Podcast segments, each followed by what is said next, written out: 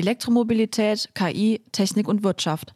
Startet euer berufsbegleitendes Studium an der Technischen Hochschule Ingolstadt. Entdeckt berufsbegleitende Bachelor- und Masterprogramme sowie kompakte Kurzformate am Institut für akademische Weiterbildung. Mehr Infos unter www.iaw-in.de.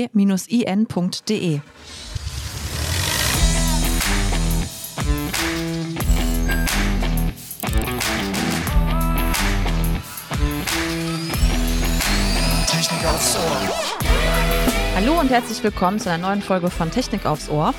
In der heutigen Folge sprechen wir über die Mobilitäts- und Verkehrswende und darüber, wieso diese ganzheitlich betrachtet werden sollte. Oft wird der Begriff nämlich, also der Verkehrswende, gleichgesetzt mit rein technischen Maßnahmen, wie zum Beispiel der Umstieg auf die Elektromobilität. Dabei braucht es einen grundlegenden Wandel und ein ganzheitliches Verständnis dafür. Genau, um diese Themen näher zu beleuchten, haben wir Dr. Florian Krummheuer eingeladen. Florian Krummheuer ist Vorsitzender des VDI-Fachbeirates Verkehr und Umfeld und ist mit seiner Firma Pluto.m als systemischer Berater für die Verkehrswende aktiv. Er ist studierter Geograf und promovierter Raumplaner und blickt auf berufliche Erfahrungen bei der Deutschen Bahn, den Verband deutscher Verkehrsunternehmen und in verschiedenen Beratungsunternehmen zurück. Herzlich willkommen bei Technik aufs Ohr, Florian. Hallo. Hallo. Hallo. Ja, vielen Dank, dass ich da sein darf. Ich bin gespannt. Okay. Ja, wir freuen Dann uns auch. Dass die Sarah legt mal los mit der ersten Frage. genau. Ja, also du bist ja wie bereits angekündigt äh, Vorsitzender unseres Fachbeirats Verkehr und Umfeld. Und ja, aktuell sind natürlich die Themen Mobilitäts- und Verkehrswende einfach sehr stark dort behandelt. Ähm, wie darf man sich dann die Arbeit in dem Fachbeirat genau vorstellen? Ja, der Fachbeirat ist Teil der äh, VDI-Gesellschaft Fahrzeug- und Verkehrstechnik und ähm, da so ein bisschen aber auch ein Exot. Also der heißt tatsächlich Verkehr und Umfeld, nicht Umwelt.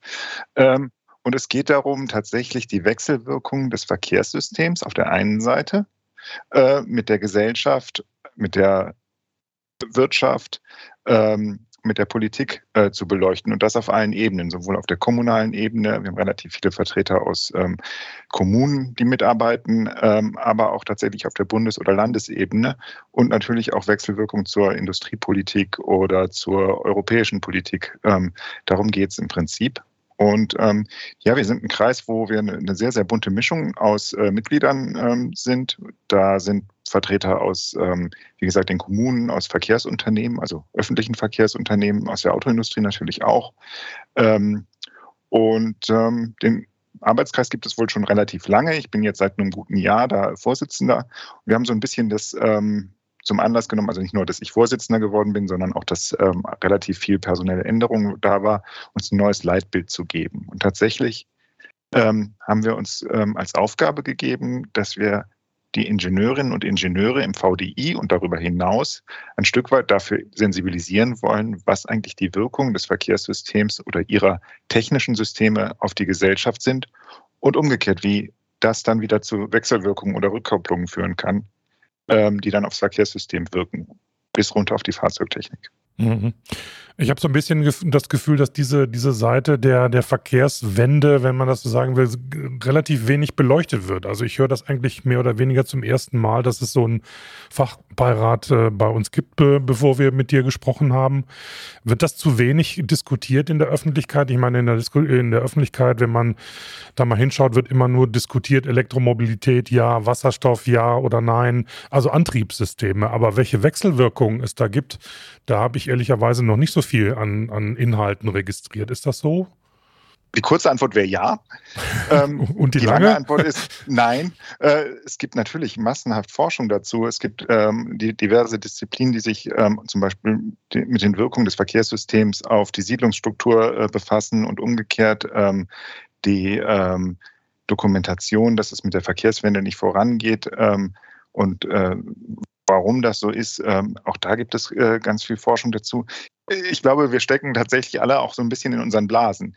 Die richtigen ähm, Fahrzeugingenieure, die aus dem Maschinenbau kommen, die haben es vielleicht gar nicht so auf dem Schirm, aber natürlich gibt es ähm, in, der, in der Stadt- und Regionalplanung oder ähm, in ähm, ja, den Umweltwissenschaften, in der Ökologie ähm, durchaus Ansätze, die sich natürlich mit den Wirkungen des Verkehrssystems befassen und da auch tiefer reingucken, ein bisschen in die Verkehrspsychologie. Ähm, warum ist das denn so? Warum fahren die Leute denn gerne mit großen, schweren Autos? Warum bringt es gar nichts, dass wir irgendwie in der Vergangenheit durchaus Effizienzgewinne hatten. Warum werden die irgendwie aufgefressen? Also da findet schon was statt. Mhm. Und ähm, da fällt es uns als ähm, ähm, Arbeitskreis auch oder als, als ähm, Gruppe im VDI auch relativ leicht, das Wissen bereitzustellen. Und insofern ist tatsächlich unsere Aufgabe vor allem auch eine, eine kommunikative. Mhm. Also wir erforschen wenig neu, ähm, aber versuchen das, was, äh, was man weiß, tatsächlich äh, weiterzutreiben. Ja, bis 2050 müssen wir ja CO2-neutral werden. Im Bereich der Gebäude und in der Industrie ist bereits ein Trend erkennbar. Wie sieht es denn im Verkehrsbereich aus? Sind wir hier auf einem guten Weg oder ähm, ja, würdest du eher sagen, da ist dann doch noch sehr, sehr viel zu tun und vielleicht ist das Ziel auch gar nicht so erreichbar?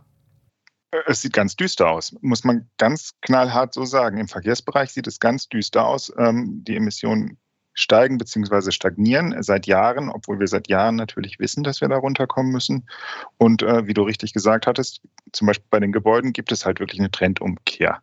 Das, da ist auch noch wahnsinnig viel zu tun. Ne? Das sieht auch nicht gut aus, aber ähm, äh, die, die Kurve geht langsam nach unten und beim Verkehr ähm, stagniert das Ganze. Und ähm, diese Entwicklung ist natürlich fatal. Und ähm, Hinzu kommt natürlich, dass der Verkehrssektor auch noch ganz andere Probleme hat, die gerade in der CO2-Diskussion so ein bisschen ähm, ins Hintertreffen geraten. Wir haben das Platzproblem, wir haben äh, Probleme, äh, was die Ressourcen angeht bei der Herstellung. Ähm, auch die Umstellung auf Elektromobilität würde ja dazu führen, dass man ähm, äh, andere Rohstoffe braucht, Lithium und sowas für Batterien. Auch das ist kritisch. Ähm, wir haben Entsorgungsprobleme, wir haben die Lärmproblematik und wir haben jedes Jahr nach wie vor knapp 4000 Tote im Straßenverkehr. Ne? Auch das nehmen wir irgendwie einfach so hin. Also da gibt es tatsächlich im Sinne von Nachhaltigkeit relativ viel zu tun. Und ähm, das Problem ist tatsächlich, ähm, der Trend ist noch nicht gebrochen. Mhm.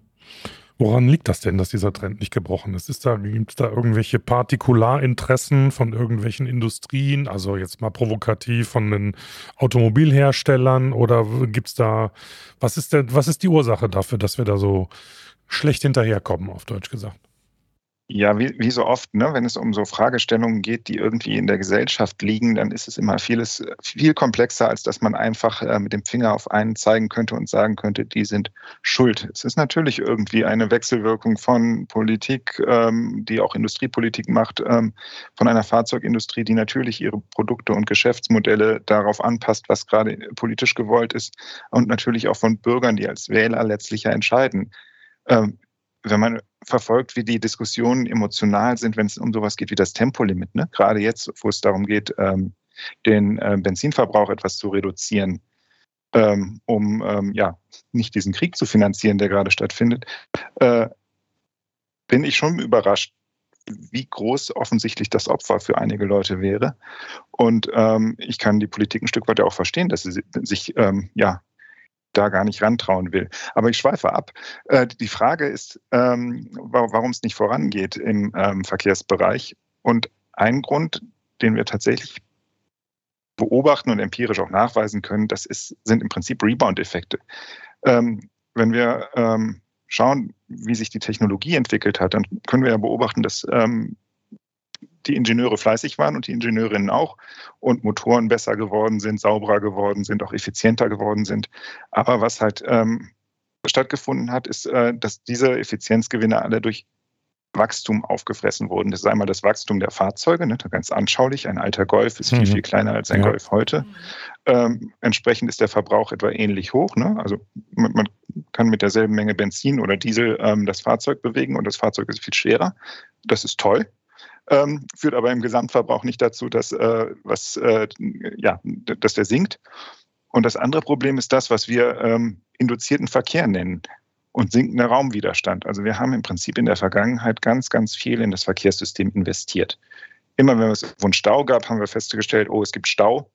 Ähm, da müssen wir was machen. Wir machen irgendwie ähm, eine Spur zusätzlich dazu. Oder wir bauen irgendwie den Knotenpunkt, die Kreuzung um, dass es besser geht. Und ähm, das führt dazu, dass ähm, natürlich dieser Engpass äh, beseitigt ist und ich schneller von A nach B komme. Und die Menschen, ähm, das ist hochinteressant, ähm, haben tatsächlich weltweit ein Budget an Zeit, was sie in Verkehr investieren pro Tag. Das sind etwa anderthalb Stunden.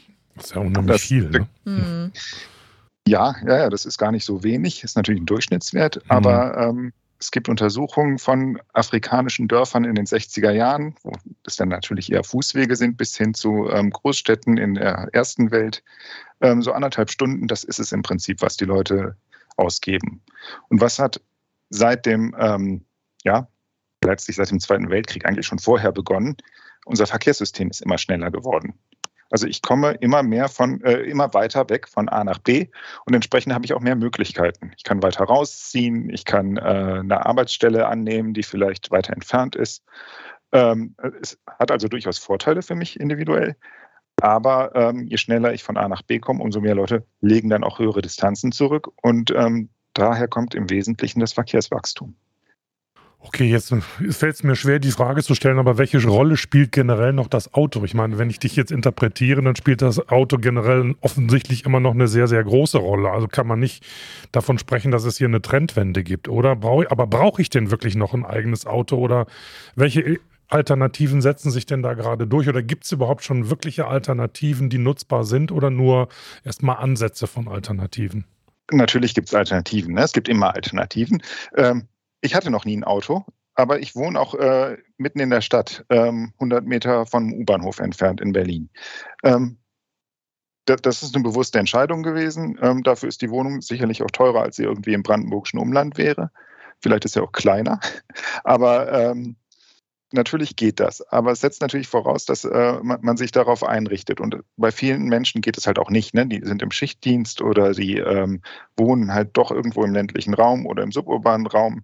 Ich glaube, viele haben einfach ein Auto auch aus Wohnung, ähm, was ja auch ein Stück weit okay ist. Und ich glaube tatsächlich, diese Abkehr vom Auto, ähm, das ist maximal schwierig, weil wir natürlich ähm, uns ein System eingerichtet haben, in dem wir ja leben und wie wir uns organisieren, wie wir unseren Alltag organisieren und auch unsere Wirtschaft organisieren, ähm, wo Raumüberwindung im Prinzip nicht wehtut. Und ähm, dementsprechend wurden im, ja, seit den 60er Jahren ähm, Einfamilienhausquartiere entwickelt, Gewerbestandorte auf der grünen Wiese ausgewiesen, Fachmarktzentren irgendwo äh, auf die grüne Wiese gepackt. Ähm, das Straßennetz ist entsprechend gewachsen, auch ähm, äh, ja, das Eisenbahnnetz leider nicht in dem großen Umfang. Ähm, und das ist natürlich nicht reversibel. Also wir kommen da ja nicht ähm, einfach von heute auf morgen zurück und alle können glücklich mit dem Fahrrad überall hinfahren und zu Fuß gehen, so wie das Leute in der Innenstadt können. Ähm, und insofern glaube ich schon, es ist schwierig. Ich glaube schon, dass ähm, es Nischen gibt, wo das Auto ähm, reduziert werden könnte, wo weniger Autos äh, möglich sind, also insbesondere in den Innenstadtbereichen. Ich glaube auch, wir müssen uns Gedanken machen im, im suburbanen Raum, also in den Vororten, ähm, ob man da nicht tatsächlich vielleicht die Autozahl pro Haushalt ein Stück weit irgendwie reduzieren kann durch besseren ÖPNV, durch ähm, Mitnahmemöglichkeiten, durch das, was On-Demand-Mobilität heißt, also diese Rufbussysteme, die per App gerufen werden, jetzt ähm, gerade aufkommen. Und im ländlichen Raum wird es wahnsinnig schwierig. Ähm, und ich kann mir gut vorstellen, dass da ähm, nach wie vor irgendwelche individuellen Verkehrsmittel, die vielleicht irgendwie was auch mit dem Auto zu tun haben, perspektivisch weiterhin eine Bedeutung haben werden. Tja, also ich stelle stell das jeden Tag bei mir selber fest. Also ich wohne auf dem platten Land und wenn hm. ich hier mhm. irgendwie ins Büro kommen ja. muss, dann habe ich keine andere Chance, als äh, entweder nachts um drei aufzustehen, um mit dem Fahrrad zu fahren, damit ich um acht oder um halb neun im Büro bin, oder ich fahre mit dem Auto. Öffentliche Verkehrsmittel mhm. ist äh, ja. nichts. Ne? Ja, wollte ich auch darauf zu sprechen kommen. Ja, also, mhm. ja, welche Rolle spielt auch die Bahn? Ne? Also muss es ja wirklich so ansprechen. Also wenn man jetzt auch ähm, ja überlegt, dass die Wende dahin gehen soll, dass man viel mehr öffentliche Verkehrsmittel nutzt oder irgendwelche Sharing-Modelle und so weiter und dann die Realität sieht, also ich pendel seit äh, Jahren mit der Bahn und äh, das ist genauso wie vor also sieben Jahren oder so. Ne? Also da hat sich meines Erachtens noch nicht so viel getan, ähm, was Zugausfälle angeht oder auch äh, ja irgendwelche maroden Züge und so weiter. Also ich möchte jetzt nicht die Bahn total platt reden, aber es ist halt schon schwierig, sich das vorzustellen, wie das gelingen soll. Ja, äh, ist auch schwierig. Also äh, eins der ökonomischen Grundprinzipien vom ÖPNV ist, äh, wenn man in die Lehrbücher guckt, ist die Massenleistungsfähigkeit. Ganz schlimmes Wort. Mhm. Das ist so wie Beförderungsvorfall für den Fahrgast. Ähm, ja. aber äh, ist natürlich ein ganz wesentlicher Punkt. Das, das System lohnt sich, wenn ich viele Leute auf einer Achse von A nach B transportieren mhm. kann. Ähm, je mehr, je besser. Ne? Jeder zusätzliche Fahrgast kostet mich nichts, aber ähm, sorgt für eine bessere Auslastung. Und ähm, das setzt natürlich voraus, dass die, die Ziele und die Quellen halt auch eine gewisse Dichte haben. Und diese Auto, ähm, ja, Auto erzeugten ähm, Siedlungsstrukturen, die wir natürlich haben, äh, sind da total kontraproduktiv. Wir erleben ja gerade, dass ähm, Streckenreaktivierung für den Schienenpersonennahverkehr ganz stark diskutiert werden. Da gibt es ganz, ganz viele Projekte, die, glaube ich, sehr, sehr sinnvoll sind. Ähm, aber grundsätzlich muss man schon auch sagen, die Eisenbahn ist natürlich auch ein Verkehrsmittel, was super gut zur Jahrhundertwende, also zur vorletzten Jahrhundertwende passte äh, und da wirtschaftlich auch funktionierte. Ähm, und ähm, die Strecken, um die es geht, die kommen halt auch aus dieser Zeit. Ne? Ähm, und die, die, die müssen nicht mehr unbedingt passen. Insofern ist es tatsächlich auch für Ingenieure ganz spannend, da zu überlegen, ob es da noch Konzepte gibt, wie man das vielleicht weiterdenken kann. Ne? Also ähm, Richtung fahrerlosen Betrieb, das hilft natürlich bei so personalintensiven Systemen oder Richtung ähm, ja, ja, anderen Fahrzeugkonzepten, die da drauf fahren oder sowas. Ich glaube, da, das ist spannend, ähm, aber man darf die Effekte auch nicht überschätzen. Und ähm, wenn ich so eine, eine Eisenbahnstrecke zum Beispiel habe äh, in ländlichen Raum und das gut gemacht ist, da gibt es ja wirklich auch schöne Erfolgsgeschichten von Streckenreaktivierung. Aber dann gibt es immer nur so einen Bestandteil oder einen, einen Teil der Wege, die die Leute tatsächlich vor Ort haben, die man damit befriedigen kann. Ne? Das sind vielleicht die, die Schulwege oder die Wege zur Uni oder die Wege zur Arbeit, wenn es denn passt. Ähm, aber das ist ja nur ein Bruchteil von den Wegen, die die Leute zurücklegen. Die haben auch Freizeitwege, die haben irgendwie Leute, die sie treffen wollen, äh, Versorgungswege und so weiter. Also man wird dann auch weiter ähm, in dieser ländlichen, räumlichen Struktur ja weiter unterwegs sein wollen. Und auch dafür wird es äh, eine Lösung geben müssen. Und äh, das ist in der Regel nicht der öffentliche Verkehr. Mhm. Ja. Aber vielleicht das Fahrrad. Ja, das hast du es gerade selber schon angesprochen. Jetzt haben wir ja so ein bisschen den Status äh, quo beschrieben und wo die Problematiken überall hängen und woran es scheitert oder woran es hakt. Was bedeutet denn so eine Verkehrswende jetzt wirklich für Ingenieurinnen und Ingenieure, mit denen du zum Beispiel da in diesem Fachbeirat arbeitest? Was müssen die leisten? Was müssen die drauf haben? Muss sich das Berufsbild in den Sparten, äh, in denen diese Damen und Herren tätig sind, irgendwie ändern? Muss das interdisziplinärer werden, mit anderen Berufssparten zusammenzuarbeiten? Weiß ich nicht, mit Verkehrsplanern, mit, mit äh, Automobil, Autoentwicklern oder wie auch immer. Was muss da passieren? Glaube schon, dass ähm, so ein bisschen mehr Weitblick helfen würde, ne? über das System, über das technische System hinaus. Ähm, ein bisschen denke ich manchmal an die Physiker, äh, das Stück von Dürrenmatt, ne? die, die Physiker, die irgendwie da ähm, zusammensitzen und äh, verantwortlich sind für die Bombe und aber die Verantwortung gar nicht übernehmen wollen, weil sie ja nur die Physiker sind und nicht die Politiker, die es verantwortet haben. Und ich glaube schon, dass, dass Ingenieure auch äh, in der Lage sein sollten, ähm, ja, ein Stück weit die Folgen weiterzudenken und auch über die nicht ähm, intendierten Folgen ein Stück weit stärker nachdenken, nachzudenken, was sie da machen und ähm, das auch stärker zu kommunizieren, beziehungsweise in Kommunikation mit den Nutzern oder den Politikern oder den anderen Verantwortlichen, die im Rahmen von so einer Produktentwicklung, darum geht es ja letztlich, ähm, beteiligt sind, dass man mit denen ja einen inter, intensiven, iterativen ähm, Kommunikationsprozess startet und dabei tatsächlich auch immer wieder sich fragt, was bedeutet das eigentlich? Wozu führt denn das eigentlich? Ähm, welche Folgen hatten das, wenn es ein Erfolg wird? Ähm, genau, das ist noch sehr, sehr abstrakt. Ich, ich, glaube schon, ein wesentlicher Punkt von der, ähm, von der Ausbildung von Ingenieuren und auch von, dem, von der Berufspraxis von Ingenieuren sollte dann schon sein, dass man diese Folgen, die ökologischen Folgen ganz stark mitdenkt oder auch die Folgen auf Sozialsystem mitdenkt in den Produkten. Also da würde ich mir wünschen, dass ähm, da eine, eine stärkere Sensibilisierung besteht. Mhm. Jetzt gucken wir mal in die Arbeit von, von dem Fachbeirat, dem du vorsitzt. Über was unterhaltet ihr euch denn da? Was sind denn da konkret? Kannst du mal oder willst du konkretes Beispiel mal nennen? Macht ihr irgendwelche bitte jetzt nicht falsch verstehen, Planspiele oder rechnet ihr irgendwelche Modelle durch? wie so eine Verkehrswende mit allen Aspekten, die wir jetzt gerade angesprochen haben, gelingen kann oder nicht? Oder spezialisiert ihr euch da auf ganz bestimmte Teilaspekte?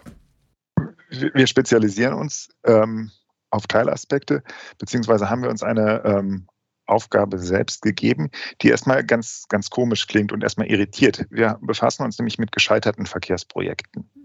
Ähm, aus Fehlern wird man klug. Ja, ne? ja. Genau. genau das ist der Gedanke, ein Stück weit. Und ähm, wir versuchen halt irgendwie mal herauszukriegen, woran liegt es denn eigentlich? Also, was läuft denn da schief, wenn irgendwie ein Projekt wie zum Beispiel, ähm, Beispiel ein prominentes Beispiel ist der Transrapid, ne? wenn das scheitert? Ähm, woran lag es eigentlich? Äh, lag es am falsch verstandenen Geschäftsmodell? Lag es an ähm, mangelnder politischen Unterstützung? Lag es an ähm, äh, ja, zu großer Förderung oder zu wenig Förderung vom Bund? Ähm, was sind da die Gründe? Und da haben wir so einen ganzen Katalog an, an potenziellen ähm, Projekten, ähm, die wir uns angucken. Ähm, Güterstraßenbahnen ist sowas, äh, das war mal ein Thema, das äh, kam mal auf, das kommt jetzt wieder auf. Ähm, es gab in der Schweiz ein System, ähm, eine Überlegung, wo man mal mit ähm, in vakuumierten Röhren ähm, Magnetschwebebahnen fahren mhm. lassen wollte. Das mhm. hieß Swiss Metro. Ganz spannende Geschichte. Wenn es irgendwie jetzt bei irgendjemandem klingelt und sagt, hey, im Moment, das heißt doch Hyperloop und Elon Musk hat es erfunden. Ja, genau, ja. wollte ich gerade sagen. Dann ist das richtig. Ähm, das, äh, also in der Schweiz, die sind da schon weiter, die haben es schon scheitern lassen und äh, erkannt, dass das irgendwie nicht so richtig ähm, zu ihnen passt. Ähm, aber ähm, genau, Elon Musk probiert es nochmal aus und vielleicht hat er ja auch Erfolg. Ähm, was einmal gescheitert ist, muss ja nicht wieder scheitern. Und da gibt es einen ganzen, ganzen Katalog. Ähm, auch ganz spannend, ähm, Wiedereinführung von Straßenbahnen gucken wir uns an. In vielen deutschen Städten, zuletzt in Wiesbaden, gab es ähm, Bemühungen, eine Straßenbahn einzuführen. Und ähm, in Wiesbaden ist sie ähm, im Herbst letzten Jahres krachend in einem Volksentscheid gescheitert. Wenn man nach Frankreich guckt, da gibt es zig Städte, die tatsächlich sehr erfolgreich wieder Straßenbahnen eingeführt haben. Also es scheint ähm, auch ähm, ja, unterschiedliche Gründe zu geben, warum Dinge scheitern.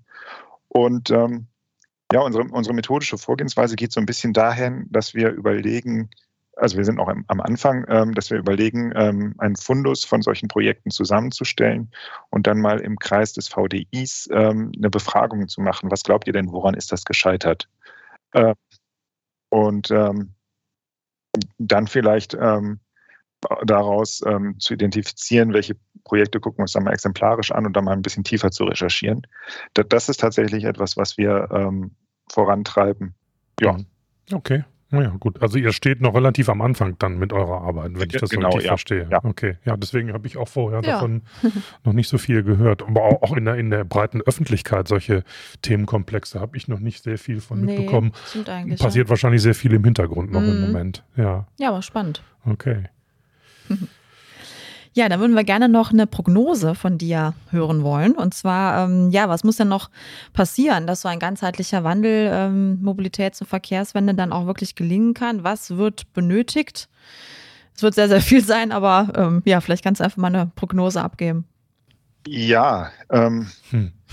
Prinzip, äh, Prognosen sind immer schwierig. Ne? Ja, klar. Prognosen sind immer gemein. Ja. Genau. Ähm, man, man, kann zwei Prognosen stellen. Ne? Entweder es klappt oder es klappt nicht. Entweder es klappt mit dem ähm, 1,5 Grad Ziel und wir schaffen es, den Verkehr ähm, CO2-neutral zu organisieren oder es klappt nicht. Zurzeit sieht es tatsächlich eher so aus, als dass es nicht klappen wird, wenn ich das alles so richtig sehe.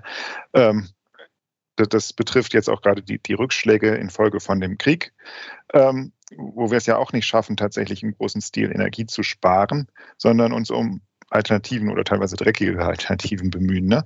Ähm, das ähm, wird im Detail tatsächlich sehr schwierig. Ähm, ich fange erstmal mit dem positiven Szenario an. Wenn es klappen sollte, ähm, glaube ich, müssen wir schon ähm, hinterfragen, wie wir uns insgesamt organisieren. Wir haben ja so ein paar Punkte, die, die uns helfen, was die Verkehrsvermeidung angeht. Wir haben eine alternde Gesellschaft, das ist schon mal gar nicht schlecht. Wir haben eigentlich auch kein Bevölkerungswachstum, wenn jetzt nicht äh, Migration eine stärkere Rolle spielt.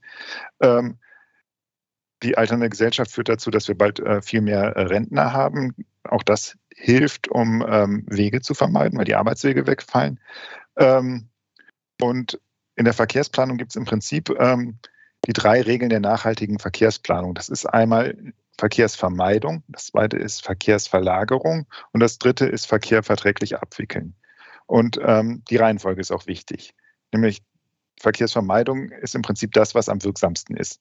Wenn ich von A nach B fahre, ähm, dann äh, ist das immer irgendwie eine Belastung für die Umwelt. Sogar wenn ich mit dem Fahrrad mache oder wenn ich zu Fuß unterwegs bin, hält sich das sicherlich in Grenzen. Aber im Prinzip gibt es keinen umweltfreundlichen Verkehr. Das heißt, wenn wir es irgendwie vermeiden können, ist es am besten. Vermeidung heißt da nicht Wege zu reduzieren, sondern Distanzen zu reduzieren. Also wenn wir es schaffen, ähm, sowohl im Güterverkehr als auch im Personenverkehr dafür zu sorgen, dass wir weniger weit unterwegs sind, äh, wäre schon viel gelungen. Das bedeutet, dass wir irgendwie stadtplanerisch und äh, landesplanerisch dafür sorgen, dass Aktivitäten zusammengefasst werden, dass wir so Sachen wie Homeoffice und sowas äh, stärker nutzen können. Ähm, und es bedeutet halt auch ein Stück weit, dass wir nicht unser Verkehrssystem immer schneller machen äh, und immer weiter ausbauen. Also tatsächlich glaube ich, dass ähm, das Netz, so wie es besteht, insbesondere im Straßenverkehr, ähm, mehr als mehr als gut ausgebaut ist. Ich glaube, es gibt eigentlich keine relevanten Netzlücken, keine Erreichbarkeitslücken in Deutschland. Ähm, und ähm, ja, alles, was jetzt noch in, in weiteren Netzausbau, was wir da noch reinstecken würden, das würde tatsächlich nur noch zu sinkendem Raumwiderstand führen und noch mehr Verkehr. Also der alte Spruch, wenn man Straßen sieht oder wer Straßen sieht, wird Verkehr ernten, der stimmt, der ist, der ist empirisch belegt. Das ist ja klasse. Ja. Mhm. Ähm, und ähm, insofern glaube ich, sind wir an einen Punkt gekommen, wo wir das ein Stück weit umkehren müssen. Also tatsächlich ein Stück weit den Raumwiderstand auch wieder erhöhen. Und ähm, da kann ich mir gut vorstellen, dass so Sachen wie Maut helfen würden, dass Sachen wie ähm, Tempolimits helfen würden. Also ich begrüße das sehr, dass äh, 100 deutsche Städte versuchen, Tempo 30 einzuführen. Ähm, ich würde es mir tatsächlich auch für die Einfallstraßen wünschen. Ähm, genau.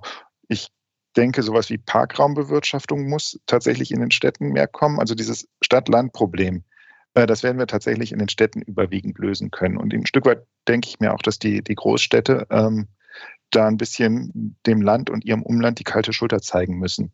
Und sagen, okay, Leute, wenn ihr reinkommen wollt, äh, nicht mit euren Autos. Dann könnten wir tatsächlich schon relativ viel ähm, von den ökologischen Folgen des Verkehrs ähm, äh, reduzieren. Ne? CO2 ist das eine, aber auch diese ganze Lärmproblematik und so, die ja in den Städten tatsächlich auch viel, viel stärker wirkt als ähm, auf dem Land, ähm, würde man damit ein Stück weit ähm, hinbekommen. Das andere ist natürlich, müssen wir dann auch Alternativen schaffen. Ne? Also dann muss der ÖPNV insbesondere in den hochverdichteten Räumen, äh, wo viele Menschen wohnen, äh, besser werden. Dann darf es auch keine nächtliche Betriebspause mehr geben. Dann müssen wir uns um Tangenten kümmern, ähm, weil natürlich ähm, sind die Netze ganz stark immer auf Zentren ausgerichtet. Die sind ja sternförmig angelegt, die ÖPNV-Netze. Und äh, wenn ich aber vom Vorort zum Vorort will, ähm, habe ich meistens ein Problem. Ne? Da muss ich erst irgendwie rein und wieder raus und das dauert natürlich ewig, dann ist das Auto schneller. Also da gibt es ganz, ganz viel zu tun. Da gibt es auch wahnsinnige Möglichkeiten, irgendwie technisch was zu machen. Dieses ganze Thema On-Demand-Verkehre mit Rufbussen ist interessant. Ähm, auch Sachen wie ähm, Bus Rapid Transit oder vielleicht führt man doch nochmal irgendwie neue Straßenbahnen ein. Ich glaube nicht an, an große U-Bahn-Bauten, ähm, einfach weil das auch äh, vom, ähm, von der Zeit her nicht reicht ne, für unsere Klimaschutzziele bis 2030 ähm, und auch weil ähm, der Ressourcenaufwand zu groß ist. Also damit gewinnen wir nichts, wenn man ähm, so viel äh, Beton in den Untergrund gießt, der ja auch äh, ein sehr klimaschädlicher Baustoff ist. und Genau, das sind im Prinzip die Maßnahmen im Bereich der äh, Verkehrsvermeidung. Also nochmal ganz klar, Verkehrsvermeidung bedeutet nicht weniger unterwegs sein, sondern weniger weit unterwegs sein. Ähm, Thema Verkehrsverlagerung, genau, habe ich auch angesprochen, auf verträglichere Verkehrsmittel. ÖPNV ist da eins.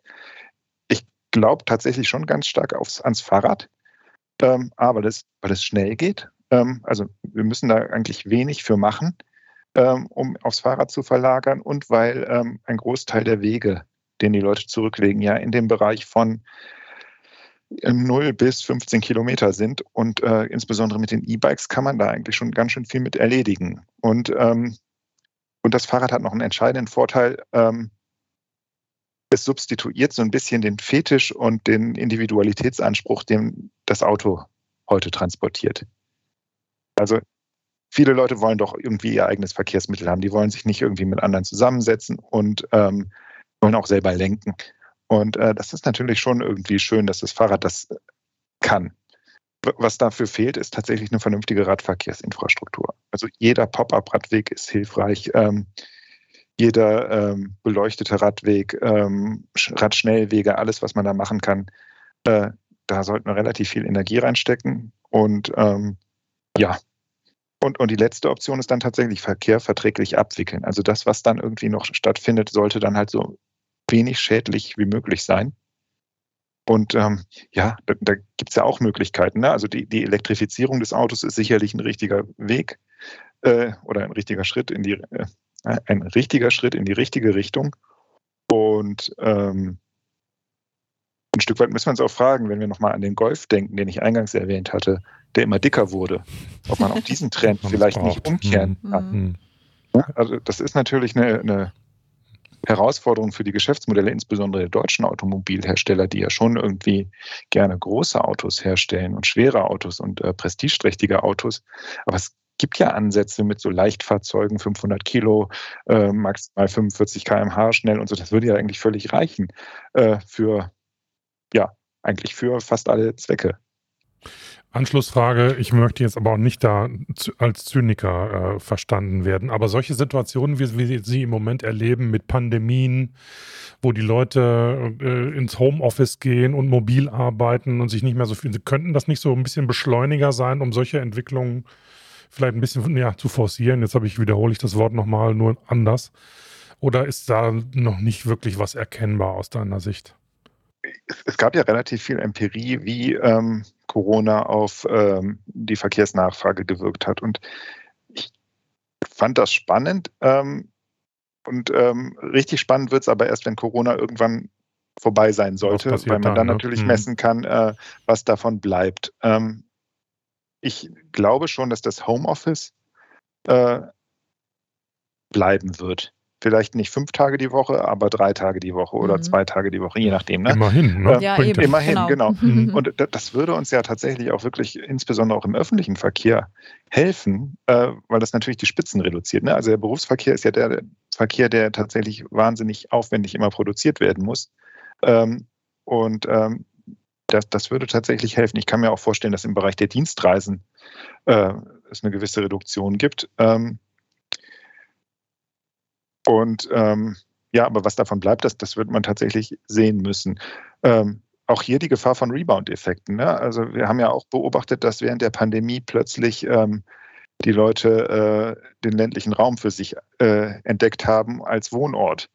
Ähm, wenn jetzt irgendwie jemand, ähm, ich nehme mal wieder das Beispiel Berlin, ähm, hier in die Prignitz oder, äh, weiß ich nicht, äh, halt weiter raus ins, ins Brandenburgische zieht, dann äh, führt das natürlich dazu, dass er seine ganzen täglichen Wege nicht mehr ähm, zu Fuß machen kann, wie er es vielleicht noch in Kreuzberg machen konnte. Und wenn er zweimal pro Woche nach Berlin pendelt, sind das auch größere Distanzen als ähm, fünfmal die Woche von Kreuzberg nach, ich was weiß ich, äh, Friedrichshain nach Mitte oder so zu pendeln.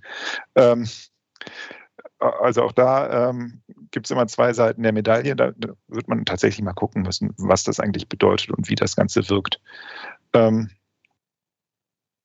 aber grundsätzlich glaube ich schon, dass so, ähm, so einschneidende Erlebnisse oder auch katastrophale Erlebnisse immer auch eine, ähm, eine Chance sind für politische Entwicklungen. Ne? Ähm, man spricht ja gerne mal von einem Momentum, das dann da aufgebaut wird. Ähm, und tatsächlich fällt es ja in politischen Prozessen oft schwer, tiefgreifende Veränderungen ähm, anzustoßen oder ähm, politische Entscheidungen zu treffen. Und ähm, ich denke immer so ein bisschen an den Atomausstieg, äh, der dann plötzlich nach Fukushima kam. Hm. Und ähm, dafür gibt es eine ganze Reihe an Beispielen, wie, wie Politik plötzlich entscheidet, ähm, wenn es irgendwie ähm, ein Ereignis gibt, was diesen Anlass liefert und dann tatsächlich mal eine Umkehr gemacht wird. Ähm, Jetzt der Ukraine-Konflikt hat ja auch zu ähm, sowas Ähnlichem geführt, nämlich in der, in der Verteidigungspolitik, dass ähm, da ähm, die Politik sich ein Stück weit ändert. Wozu es aber nicht geführt hat, ist, dass die Verkehrspolitik sich ändert, ne? dass wir da irgendwie mehr ähm, ressourcensparend unterwegs sind. Ähm, kommt vielleicht noch. Ja, naja. Eine allerletzte Frage hätte ich dann doch noch da. mhm. ähm, Gibt es für damit. dich ein Land in Europa, na, ich würde nicht sagen Best Practice, aber Better Practice als wir, was dieses Thema Verkehrswende angeht? Fällt dir da eins ein oder sind wir da gar nicht so schlecht, wie wir immer glauben, dass wir sind? Doch, wir sind nicht sonderlich gut. Das muss man so sagen. Okay, mhm. wir müssen der ähm, Wahrheit ins Auge blicken. Wir müssen der, genau der Wahrheit ins Auge blicken. Ja. Äh, es gibt ähm, schon ähm, paar Länder, wo ich sagen würde, das ist besser. Ne? Die Schweiz mit ihrem gut ausgebauten ÖPNV-System ist sicherlich ein Beispiel dafür. Ähm, auch wenn das ähm, auch ähm, nicht unbedingt dazu führt, dass sie wenig Verkehr haben ne, und wenig Autoverkehr haben. Ähm, die, haben tatsächlich auch diese Problematik mit dem, mit dem sinkenden Raumwiderstand, dass man schnell von A nach B kommt und billig mit dem öffentlichen Verkehr. Das führt natürlich auch wieder zu hohen Distanzen und so. Ähm, aber das ist sicherlich besser. Ähm, das Thema Radverkehr in den Niederlanden ist ähm, mit Sicherheit ein gutes Beispiel, ähm, wie man Städte gestalten kann, wie man auch Stadt-Umland-Verkehre mit dem Fahrrad gut abwickeln kann. Und die, die fahren ja auch gerne bei, bei schlechtem Wetter und im Winter. Und äh, das zeigt auch ein Stück weit, dass halt eine gut ausgebaute Infrastruktur fürs Fahrrad total hilfreich sein kann. Ja, andere Beispiele. Dänemark, ähm, Kopenhagen gilt immer als gutes Beispiel. Äh, ich will jetzt gar nicht den Radverkehr in Kopenhagen ansprechen, sondern eher mal auch das Thema ähm, äh, PKWs. Äh, bei denen ist auf den PKWs, auf dem PKW-Erwerb eine Luxussteuer. Das ist natürlich in einem Land wie Deutschland undenkbar und äh, ich wage das kaum in einem VDI-Forum äh, zu erwähnen oder vorzuschlagen. Trau dich ruhig. Aber ähm, das ist natürlich ähm, schon interessant, wie wir tatsächlich irgendwie immer stärker fördern, ähm, dass Leute neue Autos kaufen, dass Leute, ähm, was ja im Prinzip ähm, für so ähm, ja, Abgaswerte oder ähm, auch, auch die, das Durchsetzen von neuer Technik wichtig und hilfreich ist, ähm, aber schon auch ein, ein, ziemlich verschwenderischer Umgang ist mit Ressourcen. Und dass wir natürlich auch Anreize setzen, besonders große Autos und besonders schwere Autos zu kaufen und ähm, zu vertreiben. Ne? Also man denke nur an die ganzen Flotten an Firmenwagen oder den, den Plug-in-Hybriden, die ähm, Gott, gar ja. nicht als solche genutzt werden. Wo weil, das Kabel ähm, dann, wenn sie wieder genau. weggegeben genau. werden, noch nicht mal einmal benutzt worden ja. ist, original ja. verpackt im Kofferraum ja, liegt. Genau, mhm. da gibt es ganz viele Schauergeschichten. Und ja, ähm, ja. ja ist klar. Genau. Also es ist tatsächlich ähm, spannend, wie ähm, ja, das Industrieland Deutschland diese Verkehrswende meistern will mit der Industriestruktur, die es gerade hat. Also mhm. es, die, die, die Macht der, der Autoindustrie ist nicht unbedingt hilfreich für die Verkehrswende, um es mal ganz vorsichtig ja, zu formulieren. Ja, ja. aber, ähm, aber, du bist ja nicht der Erste, der das sagt. Nee, auch nicht in genau. diesem Forum hier. genau. Und mhm. ähm, ja, und tatsächlich ist es aber auch, ähm, auch für, für die Ingenieure und den Ingenieurnachwuchs auch durchaus eine Fragestellung. Also wie verhält man sich dazu? also welche Rolle wird denn diese Industrie in Zukunft haben? Mhm. Ist es heute mhm. noch ein sicherer Job, wenn ich beim Daimler oder beim Bosch oder so anfange? Mhm. Ähm, weil dieser Strukturwandel wird schon irgendwie kommen müssen. Ne? Also ähm, andere Länder arbeiten ja auch an der Verkehrswende und das sind ja auch Absatzmärkte für diese Industrie. Mhm. Und ähm, in den Strategieabteilungen dieser Firmen weiß man auch seit Jahren, im Prinzip seit, seit 30 Jahren, dass irgendwie dieses Thema mit dem Klimawandel virulent wird und dass diese fossilen Brennstoffe da ein Problem sind und dass ähm, Ressourcenknappheit droht. Und ähm, man hat darauf bisher nicht reagiert und irgendwann muss man reagieren. Und ähm, das ist, glaube ich, schon eine, eine spannende Geschichte. Mhm. Und ähm, ich bin gespannt, welchen Stellen wir tatsächlich auch dann die Autoindustrie in zehn Jahren, in 20 Jahren noch haben kann. Ja, ja auf jeden Fall. Strukturwandel, ähm, ja. Genau, Strukturwandel ähm, ist, ähm, ist ja sowas, was man gerne mal irgendwie mit irgendwie der, der, der Montanindustrie im Ruhrgebiet oder so mhm. in Verbindung bringt. Ne? Und wenn man überlegt, was das für tief, tiefgreifende Veränderungen waren und wie viele Firmen und Marken, die früher ähm, ja Inventar waren der deutschen Wirtschaft, inzwischen einfach gar nicht mehr bestehen. Sowas wie Mannesmann ne? oder Hösch ja. oder so, das kennt keiner mehr. Ähm, äh, die Preußack heißt jetzt TUI, ähm, die preußische Bergwerksgesellschaft. Äh, also auch, auch interessant. Ähm, und ähm, ja, ich bin tatsächlich sehr gespannt, wie ähm, diese Organisationen die, die Wende schaffen und ob, die, ob das Beharrungsvermögen, was in so einer Organisation dann auch innewohnt, ähm, ähm, nicht zu stark ist, als dass diese Wende gelingen kann. Ja, prima. Wir bleiben da dran. Schönes ja. Schlusswort, ja. Ja, auf jeden Fall. Ja, danke dir. Ja, Florian, vielen Dank. Dann wollen Ja. wir mal hoffen, dass euer, ähm, euer Fachbereich da was dazu beitragen kann, Mhm. dass wir da in Bewegung kommen und dass wir nicht so toll sind in der Beziehung, wie wir möglicherweise immer glauben. Und dass da andere Mhm. schneller sind als wir. Und dann wollen wir mal gucken, ob wir da nachholen können und aufholen können. Danke für deine Zeit. Das Thema könnten wir sicherlich noch stundenlang weiter Ja, diskutieren, jeden weil das ist Fall. unendlich gut, unendlich spannend. Ja. Aber ja, heute Gibt ja haben wir noch mal viele einen Teil Möglichkeiten davon für einen Podcast. abgedeckt. Ja. Genau, alles klar. Wir danken dir ganz Prima. herzlich. Ich danke für die Einladung. Es Ja. hat mir Spaß gemacht. Prima. Uns auch, danke. Ja, und wenn ihr noch ein bisschen über das Thema wissen wollt, wenn ihr euch weiter informieren wollt, dann schaut einfach mal in unsere Show Notes. Da sind ein paar interessante Links drin und Mhm. ein paar Informationen. Genau. Und ansonsten bei Themenvorschlägen, Feedback oder sonstiges, was ihr uns sagen wollt, gerne an podcast.vdi.de schreiben. Ganz genau. Und damit herzlichen Dank für heute und tschüss, bis zum nächsten Mal. Tschüss.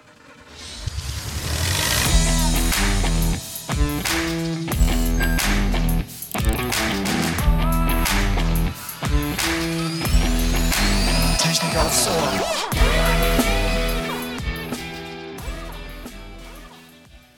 Elektromobilität, KI, Technik und Wirtschaft. Startet euer berufsbegleitendes Studium an der Technischen Hochschule Ingolstadt.